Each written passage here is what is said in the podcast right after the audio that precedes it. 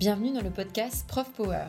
Je suis Émilie Blanchard, professeure d'histoire-géographie et cofondatrice du livre scolaire.fr, une maison d'édition qui publie des manuels innovants, collaboratifs pour le collège et le lycée. J'ai la chance de rencontrer tous les jours ou presque des profs de tous les horizons, qui ont pour point commun de mener des super projets avec leurs élèves, à leur échelle, souvent avec les moyens du bord et souvent dans l'ombre.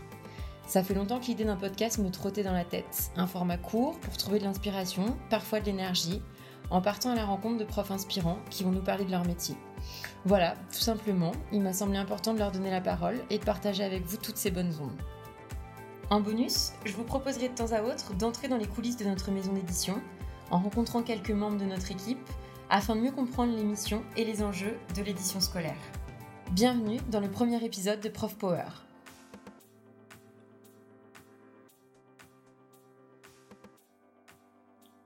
Salut Riem. Salut. Je suis très heureuse de démarrer cette série de podcasts avec toi. Alors pour euh, te présenter en quelques mots, Riem Boudjemaï, tu es prof de SVT au lycée Jacques Brel de la Courneuve, si je ne me trompe pas, donc dans le 93, c'est ça? Tout à fait. Et euh, on va parler aujourd'hui ensemble de sujets qui te tiennent particulièrement à cœur. On va parler projet de développement durable et éco-citoyenneté. Absolument. Alors, développement durable, c'est des sujets que, si j'ai bien compris, tu te contentes pas d'aborder dans les cours. Tu mets en place euh, pas mal de choses dans ton établissement pour sensibiliser les élèves et euh, leur faire euh, mettre la main à la pâte. donc, tu as plusieurs, plusieurs choses qu'on trouve pas forcément très habituellement dans un lycée. un potager en permaculture, une grainothèque et carrément des ruches sur le toit du lycée. Exactement. On a en effet un un potager en permaculture dans le jardin du lycée. Euh, on fait pousser des légumes au lycée, on a quelques arbres fruitiers. Et voilà, c'est les élèves qui travaillent pour euh, faire germer et fleurir tout ça. Comment ça t'est venu, toutes ces idées? En fait, euh, c'était en 2015, c'était l'année de la COP 21. Donc il y avait pas mal d'agitation autour des sujets de, de développement durable. Et j'avais été sensibilisé à ça bien avant, mais je me suis dit que si je commençais à en parler avec les élèves, et à travailler avec eux sur ce sujet, et ben du coup j'allais pouvoir peut-être contribuer à former une génération de futurs citoyens euh, qui auraient des comportements éco-responsables. Et du coup je pouvais contribuer euh, à mon humble échelle à, à enclencher un mouvement euh, qui, soit, qui aille bien au-delà de ma propre personne. Et tu avais déjà des compétences en maraîchage, en apiculture? Alors pour la grainothèque, je sais pas comment on dit, mais Alors pas du tout. Euh, moi j'avais, j'étais le citadin de base, j'avais jamais fait pousser le moindre légume, donc euh, j'ai un peu tout appris sur le tard. Est-ce que tu peux nous en dire un petit peu plus sur la mise en place de ces projets? Alors il n'y a pas de classe en particulier, je fais ça avec des élèves de seconde, quand c'est possible dans les programmes, ou je fais ça avec des élèves de première et terminale, euh, dans le cadre d'un atelier qui s'appelle les éco-délégués. Donc on travaille sur le temps de midi ou bien après les cours. Tout d'abord il y a une idée qui germe avec les élèves, on essaye de de voir un petit peu euh, où est-ce qu'on va aller, euh, ce qu'on a envie de faire. Et puis ensuite, on essaie de dégager du temps pour mettre le projet en place. Et puis après, il faut trouver des, financements. Donc ça, c'est relativement facile euh, en, en Ile-de-France. On a, on a pas mal d'argent qui nous est donné par la région pour pouvoir mettre en place des projets de, développement durable. Ok. Et du coup, voilà, on n'a pas rencontré beaucoup de, difficultés. J'ai aussi carte blanche dans mon établissement. et je commence même à avoir quelques collègues qui se joignent à nous pour ces différents projets. Et concernant euh, les, espaces à proprement parler, euh, où est-ce qu'ils sont situés dans l'établissement et est-ce que ça, ça a été une difficulté? Alors non, nous on a la chance d'avoir un, jardin assez, euh, assez grand dans l'établissement. Donc juste derrière les salles de, physique-chimie, il y a un, grand, un grand espace de, verdure sur lequel on a pu mettre le, le, potager. Pour ce qui est du rucher, on l'a mis sur le toit du lycée pour qu'il soit protégé de, de tout. Ok, donc une mise en place qui n'a pas été trop compliquée finalement euh, à l'échelle de l'établissement. Non, pas du tout, aucun problème pour ça. Et côté élèves, alors comment tu les as motivés pour euh, bosser sur ces différents projets? Eh ben, tout d'abord, il y a une partie des élèves qui sont spontanément motivés pour faire ce genre de projet. Ils arrivent et ils sont motivés euh, pour aller, aller dehors, travailler la terre et surtout s'investir pour, pour, le développement durable. pour les élèves qui sont un peu moins motivés, globalement, c'est vrai qu'il y en a qui rechignent un petit peu à sortir euh, quand il fait froid, quand il pleut, aller salir leurs chaussures, mettre les mains dans la terre, c'est un peu compliqué. Et euh, bah, pour cela, il suffit de leur dire que s'ils le souhaitent, euh, ils peuvent rester à l'intérieur, faire des exercices. Et là, bizarrement, bah, ils se dépêchent de, de sortir dehors. Bon, et qu'est-ce que vous faites pousser en ce moment? Alors en ce moment, pas grand-chose, parce que du coup, c'est l'hiver, c'est un peu la période creuse. Mais on va pas tarder à faire les semis, c'est-à-dire prendre les graines, les mettre dans des petits pots, les garder à l'intérieur, faire pousser les, les plantules et les, et les chouchouter. Et euh, quand euh, les plants auront atteint une certaine taille, on pourra les faire la mise en terre dans le potager. Ce sera quand le printemps sera bien avancé. Et donc on va faire pousser euh, des trucs assez classiques, quoi. des tomates, des courgettes, des aubergines, des poivrons, des radis, des carottes. Voilà. Et qu'est-ce que vous faites des légumes? Alors quand on les a récoltés, c'est euh, vers la fin du printemps, le début de l'été, euh, on peut en goûter une partie.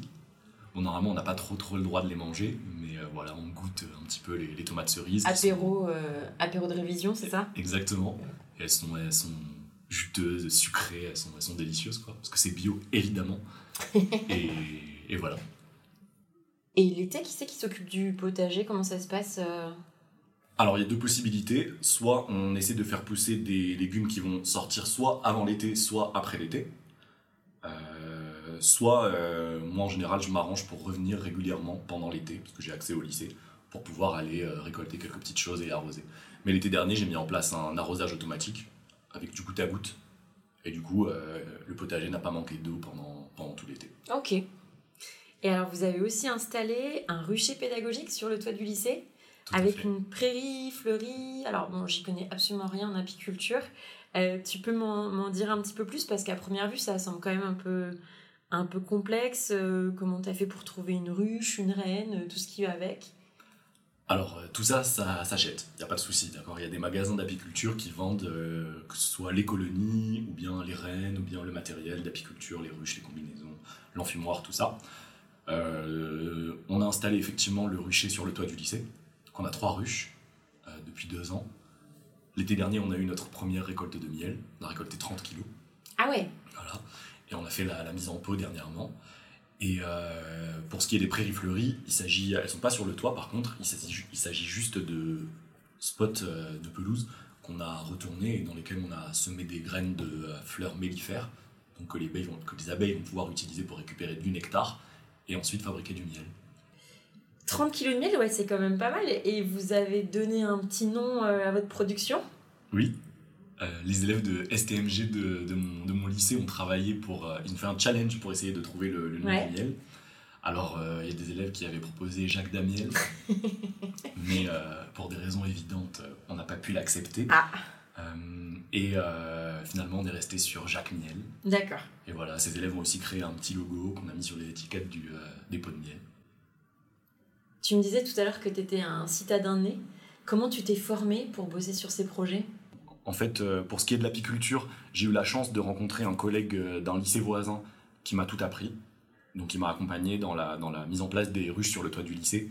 Et euh, je suis encore en contact avec lui aujourd'hui pour pouvoir, quand j'ai des questions.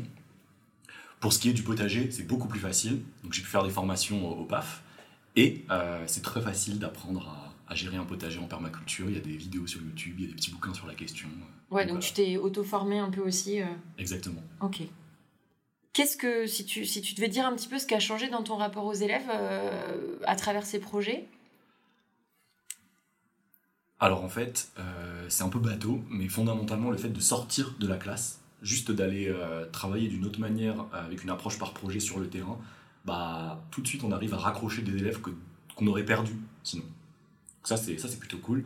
Et moi, en réalité, ça me permet de, bon je vais pas dire de redonner du sens, mais ça me permet d'avoir plus envie d'aller au lycée parce que ces projets-là me plaisent tellement que du coup euh, j'y vais. Je suis hyper content de faire ça les élèves le sentent et du coup bah ça marche mieux quoi.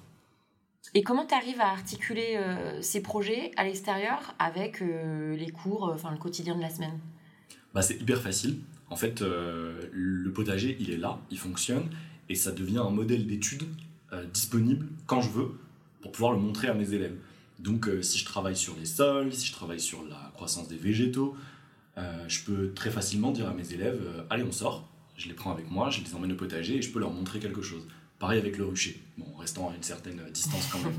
Mais du coup, euh, ce rucher et ce potager, ils sont avant tout pédagogiques, c'est-à-dire qu'ils ont l'intérêt à ce qu'ils soient ici dans un lycée et non pas juste sur le toit de n'importe quel bâtiment, c'est que je peux m'en servir concrètement dans mon enseignement pour montrer des choses. Quel conseil tu donnerais à des collègues qui voudraient se lancer? Euh, Ce serait d'essayer dans un premier temps. Euh, par exemple, un potager, ça prend beaucoup, beaucoup moins de temps que ce qu'on pense. En quelques après-midi, entre l'automne et euh, le printemps, on a des résultats incroyables. Et c'est hyper motivant.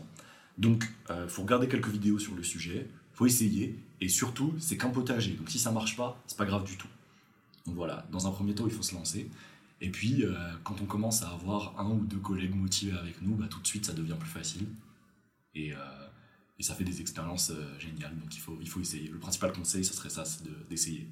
Parce que c'est cool. J'imagine que tu as, as, dû rencontrer quand même des difficultés dans la mise en place de ces deux projets. Est-ce que tu veux en partager avec nous alors il y en a évidemment eu quelques-unes, tout se fait pas facilement. Par exemple, quand on a mis en place les ruches sur le toit du lycée, la, le premier été, on a eu des attaques de frelons asiatiques qui ont décimé les colonies d'abeilles. Mais ça arrive, on reconstruit derrière et, puis voilà, on dépasse ces difficultés. C'est aussi intéressant de travailler sur ça avec les élèves. J'imagine, oui. Et puis bah, c'est vrai que tous ces projets prennent beaucoup de temps, euh, fondamentalement. Donc euh, bah, on, est on est contraint à faire des choix. On est contraint de faire des choix parce que euh, voilà, j'aimerais bien installer, je sais pas, une ferme en aquaponie dans mon établissement, faire un mur végétal, replanter des, arbres dans toute la cour, mais c'est pas possible fondamentalement. Donc on est obligé de, choisir ce qu'on fait et de se concentrer sur euh, un nombre limité de projets. Et ça, en ça, il y a une certaine forme de frustration, mais en même temps, euh, c'est déjà, c'est déjà cool ce qu'on arrive à faire. T'as d'autres super projets en tête pour la suite? Euh, Oui, il y en a pas mal. On va essayer d'y aller doucement, mais j'aimerais bien mettre en place un éco-pâturage au lycée. Ça veut dire installer quelques moutons dans un enclos. Ah ouais, carrément. Voilà, et ils entretiendront la pelouse et puis on sera content d'avoir des mascottes au lycée. J'ai une dernière question pour toi, Riem. C'est une question qui me tient particulièrement à cœur et que je vais poser à toutes les personnes qui viendront parler euh, à ce micro. Donc pas de pression, t'es le premier. C'est parti Si tu devais en quelques mots définir ce qui est le plus important pour toi dans ton métier de prof? Alors, euh, ce qui est le plus important pour moi, je dirais que c'est de transmettre euh, des notions fondamentales, de construire en fait une très mince couche de, de notions fondamentales, très solides, que les élèves pourront garder pendant le reste, le reste de leur vie. Euh, donc voilà, construire cette mince couche, cette base commune. Et par ailleurs, bien entendu, développer des choses qui leur seront utiles, comme l'éducation au développement durable, à la santé, à la sexualité, pour en faire des citoyens capables de, faire des choix éclairés. Ça me semble, ça me semble important. Et puis voilà, si, après les élèves peuvent être contents d'être dans mon cours, prendre beaucoup de plaisir, avoir envie de revenir en SVT, alors euh, mon objectif est atteint. Je sais que tu es passionné de volcanologie et je sais aussi que tu arrives à prononcer le mot d'un volcan qui est absolument imprononçable. Est-ce que tu peux le faire pour nous, s'il te plaît? Ok, c'est le Elia Flatleyuketl. Magnifique. Merci beaucoup Riem d'avoir pris le temps de partager avec nous euh, tes projets. Merci à toi. À bientôt. À bientôt.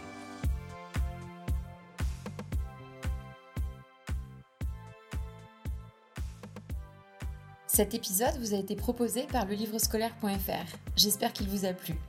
Si c'est le cas, n'hésitez pas à en parler autour de vous, à nous laisser des étoiles ou des commentaires. Un grand merci à Riem pour sa disponibilité, son optimisme, son énergie et sa prononciation exemplaire du volcan dont on ne peut pas dire le nom. Merci à Elsa et Charline qui ont préparé l'interview, l'enregistrement et le mixage de cet épisode.